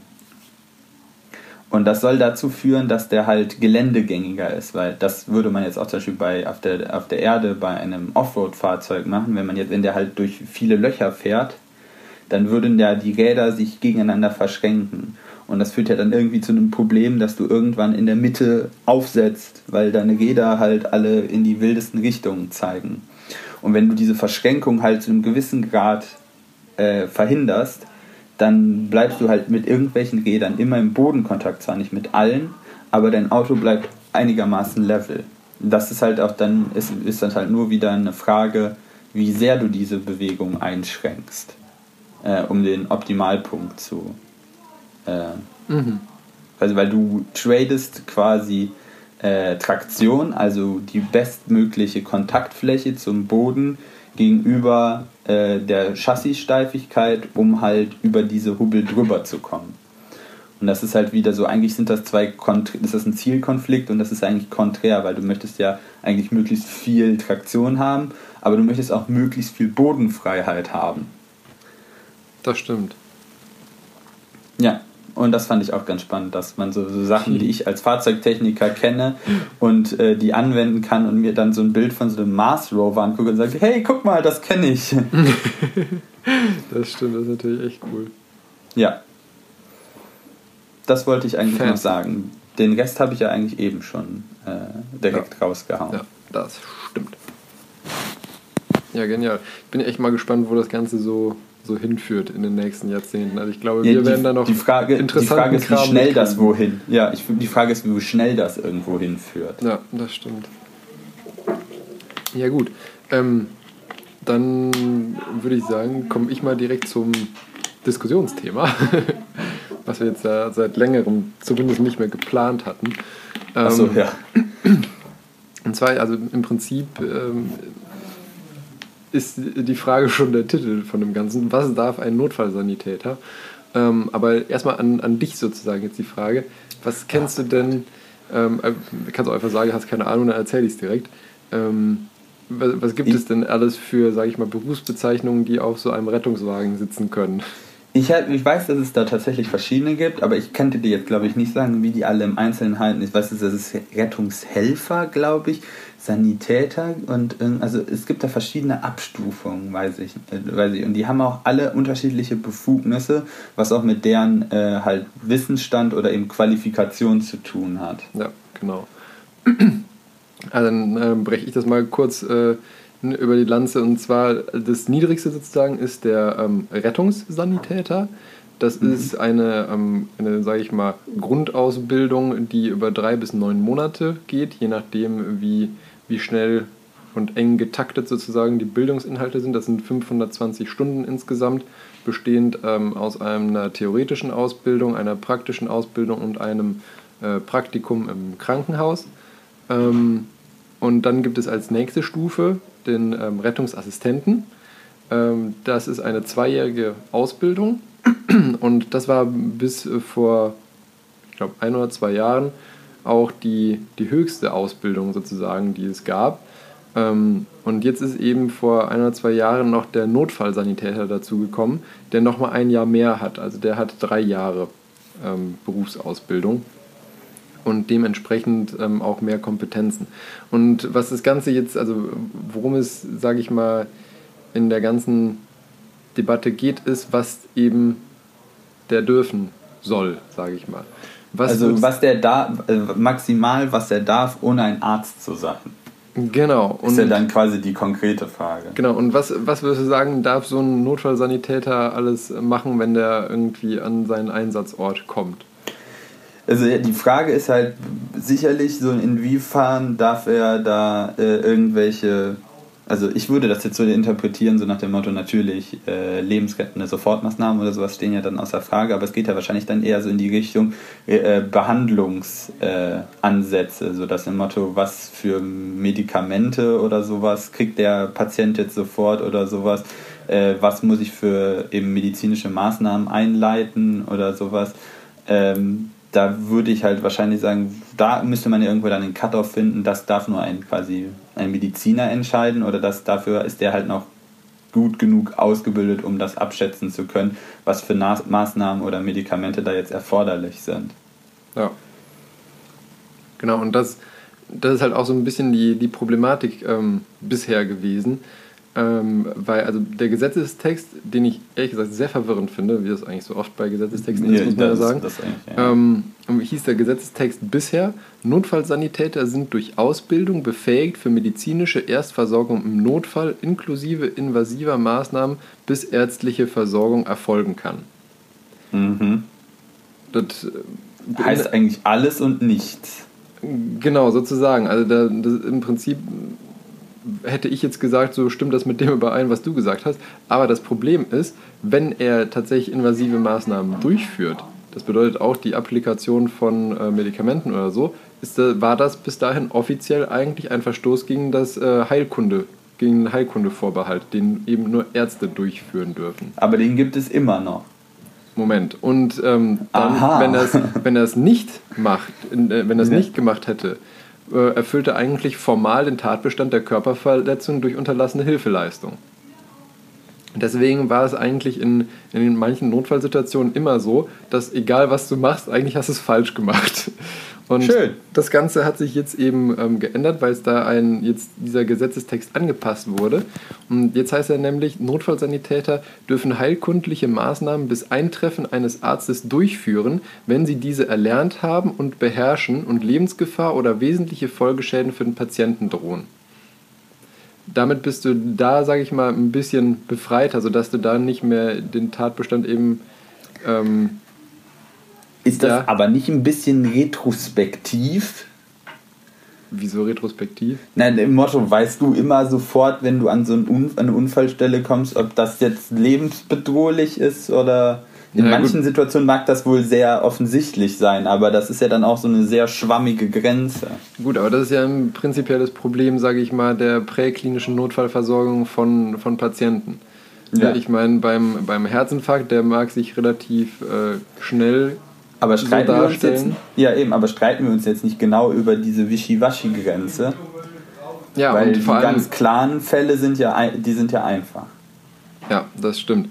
Ähm, aber auch, also letztendlich, das ist halt auch so ein bisschen der, der Kritik oder Streitpunkt jetzt von diesem neuen Gesetzesentwurf, das, wo wir jetzt eben auch sagen, dass es wischiwaschi ähm, formuliert ist, das Ganze, weil du letztendlich immer noch keine klare Regelung hast, in, weil um letztendlich invasive Maßnahmen zu treffen, musst du ja auch erstmal evaluieren können, was es sein könnte oder was das Wahrscheinlichste Mhm. ist und welche Therapie du dann danach eben einleitest. Zumal ähm, es auch so ist, dass, ähm, also so habe ich es zumindest äh, kennengelernt, dass in, in Fällen, wo, sage ich mal, von, schon vom Meldebild her, vom Anrufer her klar ist, dass, ähm, dass äh, halt zum Beispiel ein Infarkt oder sowas vorliegt, dann wird in der Regel eh ein Notarzt direkt mit alarmiert, sodass du da eigentlich, ähm, also für solche Fälle der, der Gesetzestext keinen Unterschied bringt, weil der Notarzt eh direkt da ist. Ähm, und ähm, sonst ist es halt so, dass häufig das, oder sag ich mal, ein häufiges Problem ist zum Beispiel, dass du irgendwo hingerufen wirst, irgendwie Zustand nach Sturz oder sowas. Und dann siehst du da, okay, Patient ist prinzipiell stabil, braucht jetzt primär eigentlich keine Medikamente, bis auf eben Schmerzmedikamente. Und da ist es so, dass das Problem immer noch nicht gelöst ist, weil das mag zwar sozusagen formal von dem geänderten Gesetzestext erlaubt sein, dass jetzt der ähm, Notfallsanitäter zum Beispiel irgendwie ein Opiat oder sowas spritzt, um Schmerzen zu lindern. Problematisch an der Sache ist aber, das Betäubungsmittelgesetz lässt es nicht zu. Und somit hast du da immer noch das Problem, dass wenn du da einen hast, der prinzipiell eigentlich stabil ist und eigentlich nur ins Krankenhaus transportiert werden muss, du dem kein, äh, kein Schmerzmittel spritzen darfst, weil du dafür erst noch einen Notarzt anfordern musst, damit der Schmerzmittel spritzt. Also, so, weil ich das jetzt verstanden habe, ist ja ein bisschen die Intention davon, äh, diese, diese Notwendigkeit bei jeder, bei, selbst bei äh, Dingen, die eigentlich recht trivial sind, immer einen Notarzt informieren zu müssen, die ja quasi laut äh, schon quasi faktisch einfach sehr selten da sind und quasi oder eben immer durch die Gegend fahren müssen Ja, und dadurch dann entlastet werden können oder beziehungsweise für wichtigere Fälle freigehalten werden können. ja. Ja, und Okay. man, man streitet sich jetzt halt, inwiefern man das noch weiter, sage ich mal, auflockern soll oder nicht, weil ähm, es gibt halt also für beides gute Argumente. Einerseits sagst du, okay, es ist eigentlich Quatsch, dass ein ähm, Notarzt nur kommt, um gerade äh, ein bisschen Schmerzmittel in Anführungszeichen zu geben, damit der Mhm. Patient dann abtransportiert werden kann ohne Schmerzen oder mit geringeren Schmerzen. Ähm, andererseits ist das Argument, finde ich, genauso nachvollziehbar, dass du sagst, ja, okay, aber ähm, die Schmerzmittel, die da gespritzt werden, um entsprechend überhaupt die Schmerzen nehmen zu können, das sind halt Opiate, die können potenziell atemdepressiv sein und wenn er einen Atemstillstand kriegt, viel- ja, dann da hat der, Rettungs der. Notfallsanitäter halt wirklich ein Problem, weil der ist im Zweifelsfall garantiert nicht so gut geschult in äh, Intubieren wie jetzt, sage ich mal, ein, ähm, ein äh, Notarzt, der sonst Anästhesist ist. Wenn er nicht gerade Notarzt fährt, der dengelt dem da den äh, Tubus innerhalb von ein paar Sekunden rein und ähm, kann den dann halt auch direkt adäquat beatmen und so weiter. Das ist halt immer, ähm, ja, es gibt für beides gute Argumente. Ja. Ähm, andererseits kann man halt auch sagen, ich meine, wenn man zum Beispiel nach Amerika guckt, da gibt es gar keine Notärzte. Das sind letztendlich alles, ähm, sage ich mal, Notfallsanitäter, die da rumcruisen und da gibt es auch niemanden zum Nachfordern. Die sind aber halt auch in den ganzen Sachen, die sonst, ähm, ein Not, also die sonst ein Notarzt durchführt, auch entsprechend geschult. Aber Die ist das denn dann Bestandteil der Ausbildung für Notfallsanitäter? ich bin, ich glaube, also ich möchte da jetzt nichts Falsches sagen, aber ich glaube, aktuell im Stand werden die zumindest in so Sachen nicht so ausführlich ähm, ausgebildet wie. Gut, es ist halt auch wieder so eine Sache, ne? So ein Notarzt kann halt ein Anästhesist sein, der kann zum Beispiel 1a intubieren, ähm, kann aber auch ein Unfallchirurg sein, der halt auch nur eine Zusatzausbildung gemacht hat äh, fürs Intubieren und so weiter. Ist dann halt die Frage, ob der es unbedingt besser kann. Ja, das, ist halt die Frage. Also wahrscheinlich, das ist halt wie bei euch oft so in der Medizin, dass das sehr oftmals sehr einzelfallbetont ist. Und dass du da wenig, also dass du da Probleme hast, eine Generalisierung zu treffen. Das, also, oder beziehungsweise wenn du eine Generalisierung triffst, das in manchen Einzelfällen halt oftmals ziemlich weit ab vom Schuss wirkt. Ja. Also jeweils in die eine oder in die andere Richtung. Ich glaube, das Hauptproblem einfach ist auch, dass man irgendwann halt mal beschlossen hat, dass da sozusagen zwei Berufe mit ähnlichen Kompetenzen in der Situation zumindest, in der du dich dann meistens befindest, aufeinandertreffen, wo du schwierig irgendwie das Ganze wirklich Abgrenzen rational kannst, ne? trennen kannst aufgrund Ja. von Ausbildung oder ähnlichem. In Amerika hast du halt einfach nicht das Problem. Da war es schon immer so, dass du halt Notfallsanitäter hattest, die waren entsprechend ausgebildet, die haben auch diese Maßnahmen halt regelmäßig durchgeführt und konnten sie deshalb auch gut. Und da hat sich nie die Frage gestellt, so, okay, kommt ein Arzt noch dahin oder nicht, sondern die haben Ja. das alles halt direkt immer von Anfang an so gehandhabt, dass alles, was im Prinzip prä- präklinisch ist, ähm, die Rettungssanitäter bzw. die Notfallsanitäter durchführen und ab der Klinik, sobald die halt in die Notaufnahme kommen, halt die Ärzte zuständig sind. Also es ist auch schwierig, das jetzt aus unserem System wieder zu ändern, dass man jetzt sagt, Ja. einfach radikal, wir ändern Ja. das. Das ist halt bei sowas wirklich ein Problem, ja. Das wird auch niemand so machen. Ja. Deswegen ist es schwierig, finde ich, das Ganze letztendlich zu regeln. Ich, ich, ich traue mich da auch nicht zu irgendwas, weil da, das anscheinend braucht man da ja schon ziemlich genaue Kenntnisse, wie da jetzt der juristische Stand ist Ja. bei allen Formalitäten und vor allen Dingen wie auch die Ausbildung jeweils im Detail aussieht, um da, weil das ja, also ich glaube, wir sind uns da relativ einfach, dass an den, an den Grenzen das relativ klar ist, also bei den jeweiligen Extremen, aber das trifft sich irgendwie ja dann in der Mitte und da wird es sehr fuzzy irgendwie, weil da nichts klar abgegrenzt ist. Ja, genau das ist es. Und ich, da wirst du wahrscheinlich immer bei unserem System mit den zwei äh, verschiedenen Berufen dann das Problem haben, dass du da in der Mitte äh, einen Bereich hast, wo du entweder äh, keinen Notarzt bestellst, aber einen hättest bestellen müssen, äh, oder einen bestellst, obwohl du es nicht hättest müssen. Ja, Die Frage ist, ob das prinzipiell äh, schlimm ist. Also in der einen Richtung wahrscheinlich ja.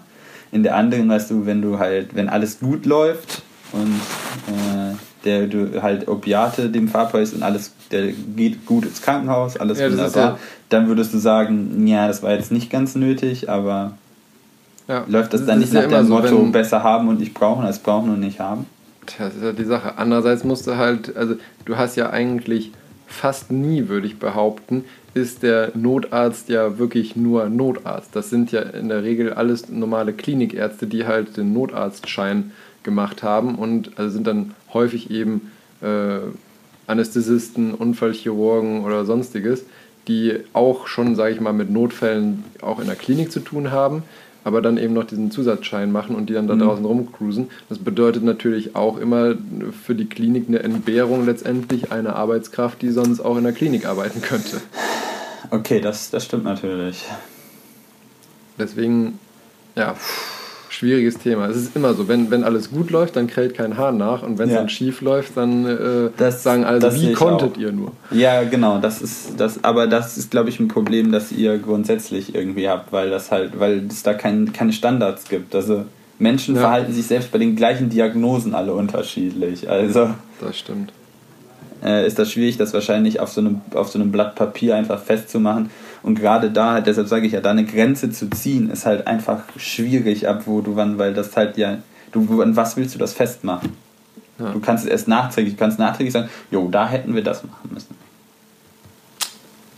Tja, Ein neuronales Netz schreiben, das auf, auf Hand äh, von verschiedenen Charakteristikern äh, aus der Vergangenheit auf die Zukunft prädiktiert. ja genau, viel Spaß beim Programmieren. Und wenn, dann hast du einen heiligen Gral. Ich bin mir ziemlich, also gerade ja bei, bei so Statistiken gibt es ja eigentlich relativ große, große Datengrundlage. Also du müsstest da schon mit einer guten äh, Wahrscheinlichkeit äh, da eine, quasi nach dem Motto, wenn du alle Daten hast, das ist ja immer nicht die Frage, weil du müsstest ja Patientendaten haben, äh, Ja, aber da- Situationsdaten. Da hast du ja schon immer das Problem. Du, du musst ja im Prinzip, musstest du ja rein vom Meldebild, was du am Telefon kriegst, müsstest du das ja entscheiden. Nee, nee, Und- ja, das krieg, kriegst du wahrscheinlich nicht Eben, hin, weil das, das ist ja du nicht ja auch vergessen. zwangsläufig immer korrekt. Genau, das ist das Problem. Das würdest du halt nur kriegen, wenn wir dann halt in die Richtung gläserner Bürger geben. Also nach dem Motto, wenn du sagst, der, das, das, äh, der, der Verunfallte oder das, der, der Patient ist der und der und dann weißt du das und dann ploppt quasi deine Patientenakte aus und du hast quasi alle nötigen Daten dann halt von dem Ja. und kannst dann anhand dessen entscheiden, was hat der für ein Risiko, dass da irgendwas passiert oder halt auch nicht, wie, äh, wie groß ist das Risiko, dass das was Schlimmes ist oder nicht. Und dann kannst du an der Hand quasi, äh, wie die Daten im, quasi sich im, in der Vergangenheit bei ähnlichen Patienten verhalten haben, dann ja darauf schließen, was du da bräuchtest. Also das wäre Ja. schon möglich, aber dann krähen wieder alle nach ihren Datensicherheiten. Auch wenn sie das da, wie, da mal wirklich wäre, wo man dann sagen, also ich finde immer, man kann deine, seine Daten, wenn man die Clubhouse oder weiß ich was, irgendwelchen Social Media hinterher schmeißt, Das dann kann man stimmt. die auch zur Lebensrettung mal bereitstellen. Also Ja. das ist immer genauso, ich, das, diese äh, die Diskussion über der Corona-Warn-App, weißt du, die, die Corona-Warn-App zeigt mir, wenn ich einmal einen Ko- Kontakt habe und den immer wieder sehe, zeigt die mir jedes Mal einen neuen Kontakt ab, weil die sich nicht gegenseitig die die IDs merken dürfen, weil alle Angst haben, dass sie, keine Ahnung, ich weiß es nicht.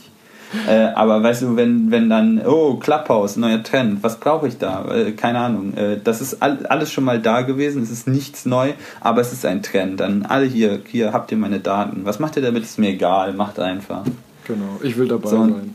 Das verstehe ich einfach nicht. Aber damit könnte man das eventuell lösen. Ich bin interessiert. Dann überlegen wir uns eine KI und dann erobern wir den Markt. Überlegen uns eine KI. Ja, überleg mal. Ja, gut. Einigen wir uns darauf, Wir dass wir ein keine neues, Lösung wir hatten finden. ein neues, wir hatten ein neues äh, Cross-Section-Projekt. ja, genau, das stimmt. Weil deine, ich, also alleine könnte ich das nämlich nicht machen, weil du müsstest, äh, man braucht halt schon eine medizinische Expertise, wie man das dann alles äh, quasi gewichtet und einordnet, jeweils die verschiedenen Faktoren. Das müsste man dem Ding ja schon mal erklären. Oder man macht das dann halt nur der Abschlussberichte, die du noch dran hängst. Also nach dem Motto, das war dein Datensatz vorher und das ist dabei rausgekommen. Du bist kacke. Das ist die Frage, was du dann für Parameter nimmst. Ist vielleicht äh, der behandelnde Arzt auch noch ein Faktor? ja, mit Sicherheit. Ja, dann wird schon, also das, das ist immer, immer bei sowas das Problem, dass du die Parameter identifizieren musst und wie weit du, also wie weit du das ausbaust. Ja, egal. Ohne Umschweife Fuel Flow Gate. Aber da könnte man, glaube ich, tatsächlich einiges, äh, also wenn man so ein Projekt äh, lösen würde, Das wäre genial, aber ich sehe es noch nicht. viel Arbeit, viel Arbeit. Ja. Jetzt tell me, Fuel Flow Gate. Ah, du willst es wissen, ne? Ja. Ja. Äh, eigentlich äh, ist es ein kleine, eine kleine Retrospektive auf die letzte Formel 1-Saison. Ähm, weil eigentlich muss man ja Anfang 2019 sogar anfangen. Da hatte äh, nämlich das Ferrari-Team oder die alle mit Ferrari-Motoren betriebenen Teams einen deutlichen Vorteil, was die Qualifying Pace angegeben hatte und vor allen Dingen auch die Topspeed auf den Geraden. Das, was darauf dann hin, äh, also hingedeutet hat, dass der äh, Ferrari-Motor in dem Jahr 2019 halt der stär leistungsstärkste war und damit halt äh, einen Powervorteil gegenüber der Konkurrenzprodukte von Mercedes, Honda und Renault. Äh, und das hat bei einigen Konkurrenten die Alarmleuchten äh, aufploppen lassen. Und die gesagt haben so, hä, wie konnten die so viel, weil die Ferrari-Motoren waren quasi seit den V12 oder V10-Ära, zu Anfang der 2000er, waren die Ferrari-Motoren nie eigentlich die stärksten im Feld. Und auf einmal war das so, klick, hatten die eine Edge. Und da sind bei einigen Konkurrenten, man würde da auch sagen, die waren einfach neidisch oder so, auf jeden Fall sind da die Alarmglocken angegangen und sie haben vollkommen im, im, Reich, äh, im Bereich ihrer Möglichkeiten halt von der FIA äh, gefordert, dass sie das sich mal angucken und das mal klarifizieren. Also Red Bull war das in dem Fall und die haben eine äh, Technical Clarification gefordert, wie das heißt. Also das heißt, du sagst nicht irgendwie, äh, also verpetzt nicht und sagst, äh, die haben da äh, irgendwas, sondern du sagst einfach, ich hätte gerne von euch schriftlich, dass das, was die machen, legal ist, weil dann möchte ich das auch machen. ja. Das ist, Ist halt ja nur auch, fair. Das ist auch nur eigentlich quasi, du schwärzt jemanden an, aber auf nett. aber gut, das ist ihr vollkommenes Recht und da geht es ja auch um viel Geld und willst ja auch gewinnen. Mein Gott, also äh, das, wenn das ein valides Mittel ist, dann wird das auf, ausgeschöpft, äh, aus, auf, ausgeschöpft. Und jetzt, was sich ja dann 2020 gezeigt hat, es gab dann eine Technical Clarification, also Ferrari wurde zwar nicht äh, bestraft, aber man hat dann irgendwie so ein bisschen rumgeeiert und gesagt, ja, hundertprozentig legal war das auch nicht, aber es war auch nicht verboten. Äh, aber nächstes Jahr machen sie das nicht mehr. Äh, das, so haben wir uns jetzt geeinigt. Dadurch, dass quasi alles in diesem, äh, alles was davor ist, war vergessen und äh, ist alles in Ordnung. Aber nächstes Jahr macht, lasst ihr das. Und dann hat sich 2020 herausgestellt, dass auf einmal der Ferrari-Motor der leistungsschwächste im ganzen Feld war. Und dann fängst du natürlich an zu denken. So. Wo haben sie beschissen? Ja, also mit rechten Dingen wird das ja, also wenn der Gap auf einmal so riesig ist von Ja. einer Saison auf der anderen, dann kann das ja nicht, also mit, da muss irgendwas gewesen sein. Aber natürlich sagt dir dann halt, das war nämlich ein Punkt dieses Agreements, dass nie rausgekommen ist, was da jetzt war oder nicht. Aber trotzdem äh, verändert das ja nicht, dass da Leute sich mal drüber Gedanken machen, was da Mhm. eventuell passiert sein könnte oder nicht. Ähm, weil eigentlich ein ganz großer Punkt, was die Leistungslimitierung oder wo auch eben Red Bull auf die Idee gekommen ist, dass da irgendwas schief sein muss, ist ähm, der Kraftstoffdurchsatz, den diese Motoren haben. Weil das ist schon tatsächlich ein bisschen länger oder so. Da dürfen die, die Motoren, äh, also die dürfen, die Teams dürfen generell nur 100 Kilogramm Treibstoff für ein Rennen mitführen. Das ist jetzt aber erstmal nicht schlimm, weil das ist ja quasi über das ganze Rennen. Das heißt, du könntest auch dann jetzt kurzfristiger, kurzfristig halt mehr äh, nutzen. Das haben sie dann aber auch abgeschafft, äh, nämlich dass du nicht, dass du äh, eine Flow Rate jeweils, also quasi eine Durchflussrate von 100 Kilogramm pro Stunde haben darfst. Also nicht nur für 100 Kilogramm für das Rennen, sondern du darfst auch maximal, das ist ein Maximalwert, 100 Kilogramm pro Stunde Kraftstoff verbrauchen. Das ist jetzt eine ziemlich bekloppte Einheit einfach, äh, weil das ja auch relativ, also 100 Kilogramm pro Stunde ist ja ein relativ großer Zeitraum. Äh, wenn du das jetzt aber runterrechnest, sind das halt sech- äh, 27,8 Gramm pro Sekunde Treibstoff darf dieser Motor verbrauchen. Es hört sich jetzt erstmal relativ viel an, wenn du es aber auf die anderen Antriebsära zurück, also selbst die vor den V6-Hybriden, nämlich die V8s, ist das, was sie jetzt verbrauchen, äh, ein Drittel weniger als in der V8-Ära. Also das ist halt bei, einem deutliche, bei einer deutlichen Leistungssteigerung. Das ist schon eigentlich ziemlich fancy, was sie da gemacht haben. Aber es Ja, ist halt ein sehr harter, sehr, ein sehr harter, harter Thresh- Threshold, wo du halt sagen kannst, da ist Ende, da darfst du nicht drüber. Aber natürlich ist es jetzt so, wenn du mehr Treibstoff da reinschießt, kannst du auch mehr Leistung rausholen. Ne? Und dann hatte man natürlich einige Ideen, äh, was man da schon so machen konnte. Es gab nämlich tatsächlich auch schon äh, Ideen von den Treibstoffherstellern, dass man halt äh, dieses äh, Flow Fuel Meter, was man dann eben da mitführen musste, was halt gemessen hat, wie hoch diese Durchflussrate ist, ein bisschen, sagen wir mal, betuppen könnte, äh, weil das halt äh, per Laser quasi, also das kein, kein so ein Windrad drin, das halt quasi misst, wie viel da durchliest, sondern das wird halt nicht invasiv. Das heißt, dass du keine Druckänderung hast und keine mhm. Durchflussänderung hast, so quasi über so einen Laser gemessen.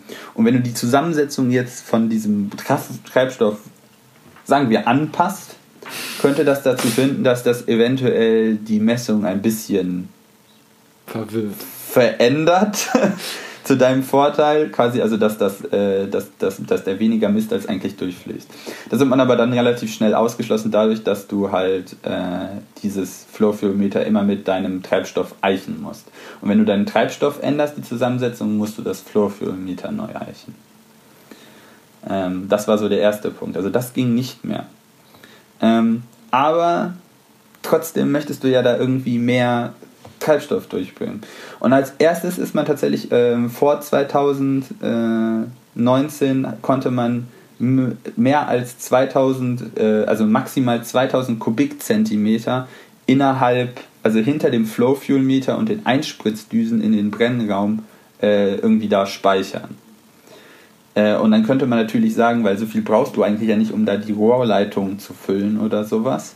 Aber du könntest ja dann so einen kleinen Speicher machen, wo du dann halt die 2000 Kubikzentimeter reinpumpst, vorher schon so in Phasen, wo du halt nicht 100 Kilogramm pro Stunde an Durchfluss brauchst. Ja, und in mhm. der, wo du es dann brauchst, das heißt, wenn du Volllast hast, kannst du dann halt diese 2000 Kubikzentimeter mehr verbrauchen.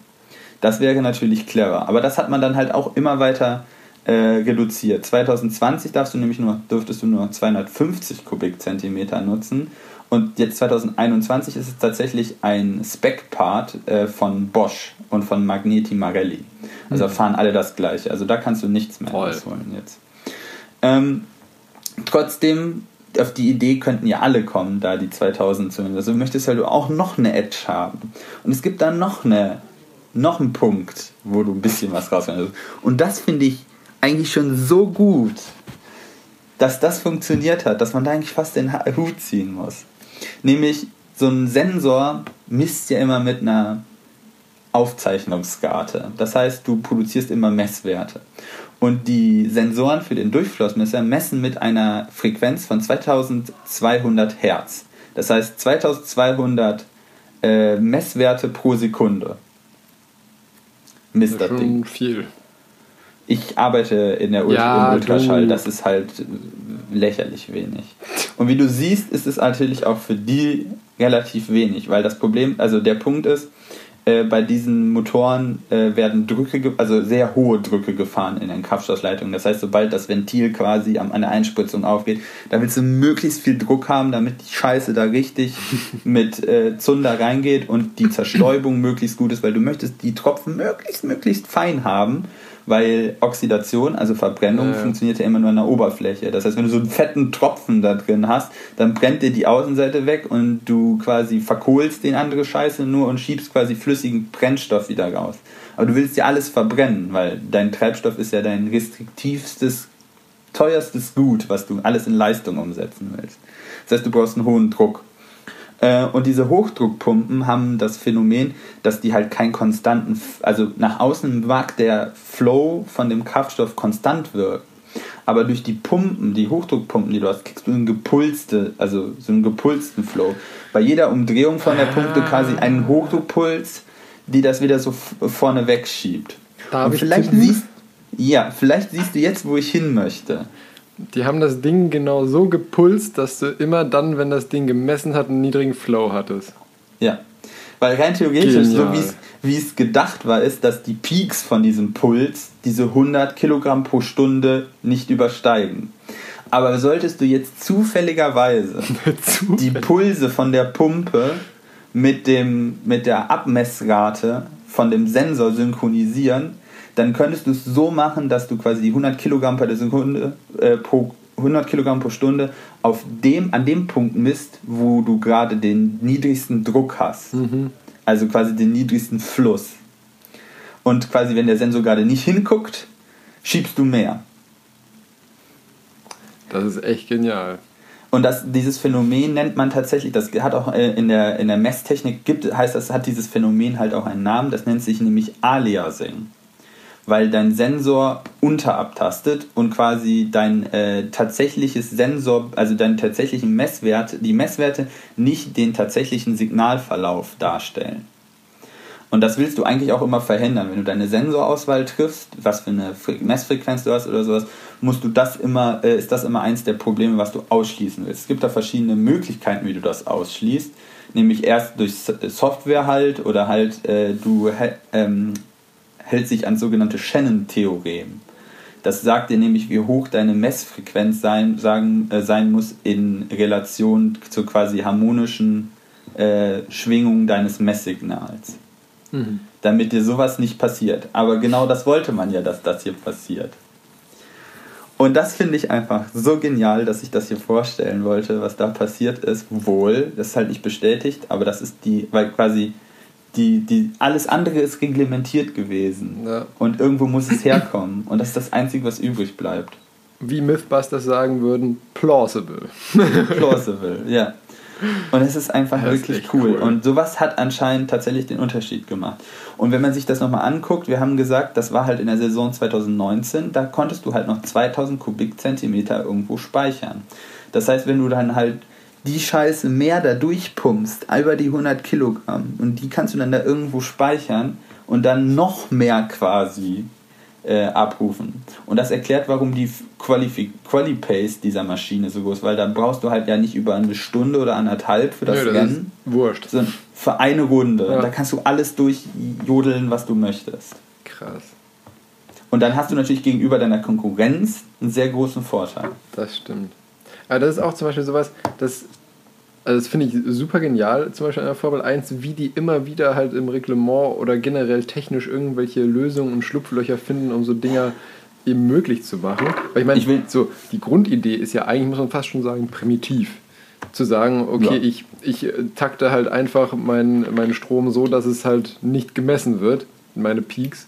Ähm, Das ist Basiswissen Ingenieursstudium. Genau, Alias aber das dann, das dann so umzusetzen auch wieder, das ist halt, finde ich, die hohe Kunst. Und was mich dann immer ein bisschen stört an der Formel 1 ist, dass ja eigentlich immer gesagt wird, so, okay, ihr dürft das nicht mehr.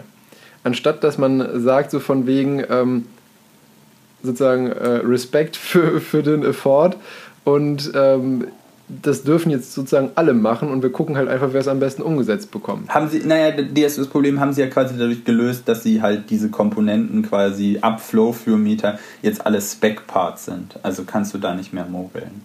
Ja, ja, genau. Aber das, das finde ich halt so doof. Weißt du, damit ähm, finde ich, äh, machst du diese, diese Ingenieurserrungenschaft Ja. irgendwie so nichtig, weil du alles dann letztendlich äh, eine Form drauf drückst. Anstatt Na ja. zu sagen, so, okay, Ja, diesmal habt ihr uns ausgetrickst, nächste Saison dürfen das alle machen und dann Ach so. ist halt der am besten, der es wirklich am besten ingeniert bekommt. Ich, du musst das auch sagen, ich, ich muss das sagen, ich sehe das zwiegespalten, weil der Punkt ist halt, ja, das war f- eine, ein genialer Loop, ein Loophole, was sie da gefunden haben. Äh, und das muss geschlossen werden einfach, äh, weil das not intentional ist. Du willst ja quasi diese Motoren äh, weiter überzüchten. Es soll ja auf Effizienz gehen oder nicht. Und das spricht halt einfach dagegen. Das heißt, du willst das nicht Ja, allen okay, gut, erlauben. stimmt. Aber es geht ja auch eigentlich darum, von Saison zu Saison neue Loopholes zu finden. Das Problem ist, was du hast, du musst halt immer eine Mischung aus Aggressivität des Reglements und Spec-Parts finden. Weil das Problem ist, wenn du halt ein freies Reglement hast, wird alles teurer. Äh, und das war immer ein Problem der Formel 1, Ja, dass das da stimmt. immer quasi das Geld gewinnt. Und Spec-Parts machen es halt günstiger oder eben das, das Niveau gleicher, aber halt auch langweiliger, weil du weniger zum Rumbasteln findest. Jetzt hat ja momentan die Formel 1 auch noch das Problem, dass sie ja auch dieses Jahr wieder zwei Änderungen gebracht haben, um die Autos ein bisschen einzubremsen, weil sie gemerkt haben, dass die letzte quasi große Revision, die sie gemacht haben, dazu geführt haben, dass die Autos einfach brutal schnell werden äh, und dass du da halt wieder Richtung unsafe äh, läufst. Und das sind halt auch immer so Dinge dann wieder, wo du da halt auch aus sicherheitstechnischen Gründen sagst, wir haben die Motoren uns eigentlich vorher auch schon so ausgedacht, dass die den Leistungsoutput haben, um die Rundenzeiten zu generieren. Wenn ihr jetzt da das Loophole findet und das alle machen und dann alle eine Sekunde nochmal schneller werden, Ja, weil, weißt du, dann ist das, sind das auch immer Sicherheitsdinge. Und letztendlich ist es ja auch immer so, als ich äh, 2009, als äh, Braun GP äh, quasi da gewonnen hat, da hatten auch einige Teams, die einen Loophole mit dem Doppeldiffuso halt gefunden, unter anderem Braun. Und das war auch nur für ein Jahr. Und das ist eigentlich immer ja das, das eigentlich da auch, wo halt auch kleine Teams äh, oder Underdogs halt gewinnen können, wenn es halt so kurzfristige Loopholes gibt. Weil wenn es alle wieder können, dann gewinnt wieder der mit dem größten Budget. Weil der es am besten umsetzt. Ja, okay, hast du auch wieder recht. es, sind- es sind auch Chancen. Jetzt ist es sowieso erstmal egal, das hat man jetzt erstmal gefixt. Nächstes Jahr, 2022, gibt es ja dann die große neue Revision. Da wird es dann spannend. Bin ich mal gespannt, was dabei rumkommt. Aber das war wieder sowas, da, da blüht mir das Herz auf, wenn man ein Reglement so zerfleddert und das findet und das dann noch so perfekt umsetzt, weil das sind halt dann doch, das muss halt perfekt funktionieren. Ja, sonst fliegst du auf. Ja, das muss immer perfekt funktionieren und das ist einfach so geil, dass das funktioniert, fast funktioniert hat. Na, das stimmt. Ja, genial. Und ich finde, diese Genialität ist eigentlich auch ein super Abschluss für unsere Folge, oder nicht? Schön, dass du das so sagst. Äh, du musst uns noch rauskehren. Ja, ich, ich kehre uns raus. Aber warte, Ähm, warte, warte, warte. Vorher müssen wir natürlich noch, was haben wir heute gelernt? Ah, Zusammenfassung. stimmt. Ähm, ich habe gelernt, dass äh, der süße kleine, obwohl so klein ist er nicht, aber der, der neue Mars Rover Perseverance heißt und keine andere Form. Das ist immer krass. Man denkt immer, die Dinger wären so Staubsauger groß oder sowas. Ja, Das ist ein Kleinwagen. Das Ding ist ein Kleinwagen. Ja, das ist so, also ich habe das mal so stehen sehen in so einer Halle, das, das sah aus wie ein Golf, sage ich mal ungefähr von der Größe her. Die sind relativ groß. Ja, genau. Ähm, genau, und was, was dieser äh, Mars Golf so alles kann. Der Marsgolf.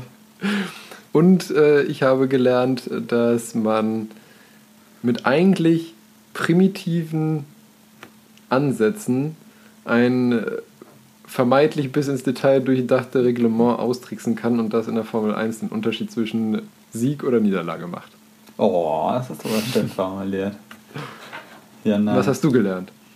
Ähm, du hast mir erklärt, äh, wie man die Mutationen kategorisieren kann. Das fand ich sehr aufschlussreich tatsächlich.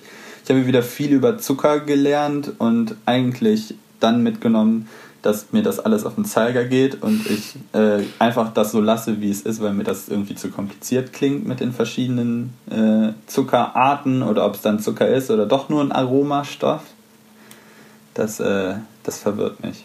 ähm, ja, und äh, ich, ich, ich kriege wieder Kopfschmerzen dabei, wenn ich mir denke, was, was so alles bei äh, alleine bei der Personalbesetzung einer Rettungsaktion äh, so an Hintergrundgefussel noch da ist. Das, äh, Ja, ja, das ist alles sehr kompliziert. äh, das stimmt, ein, ein wahres Wort. ja gut, dann ähm, kehre ich uns äh, jetzt mal raus und ähm, genau, habe heute den humoristischen Rauskehrer dabei. Kommt ein Patient zum Arzt und fragt, Herr Doktor, wie werde ich 100 Jahre alt? Doktor überlegt kurz, fragt, rauchen Sie? Patient, nee, ich bin nicht Raucher. Patient überlegt, trinken Sie? Patient, nee, ich, ich trinke auch eigentlich überhaupt keinen Alkohol. Arzt überlegt nochmal. Feiern Sie bis spät in die Nacht ab und zu? Patient, nee, nee, also das Feiern, das habe ich schon vor, vor Jahren aufgegeben. Das, das äh, nee, das finde ich nicht gut. Überlegt der Arzt nochmal. Haben Sie viele Frauen? Also, nee, nee, ich habe nur eine Frau, meine Ehefrau, mit der bin ich glücklich verheiratet. Und dann der Arzt so, und warum zum Teufel wollen Sie dann 100 Jahre alt werden? Ja, das ist natürlich die Fragen aller Fragen. Ne? genau. Wann ist ein Lebensleb Leben lebenswert? Ja, ich werde ich werd nie vergessen, wie ich meinen Tauchschein gemacht habe und ich dann ähm, und wir erst noch vormittags gelernt haben, dass äh, Rauchen nicht gut ist beim Tauchen oder wenn man tauchen will.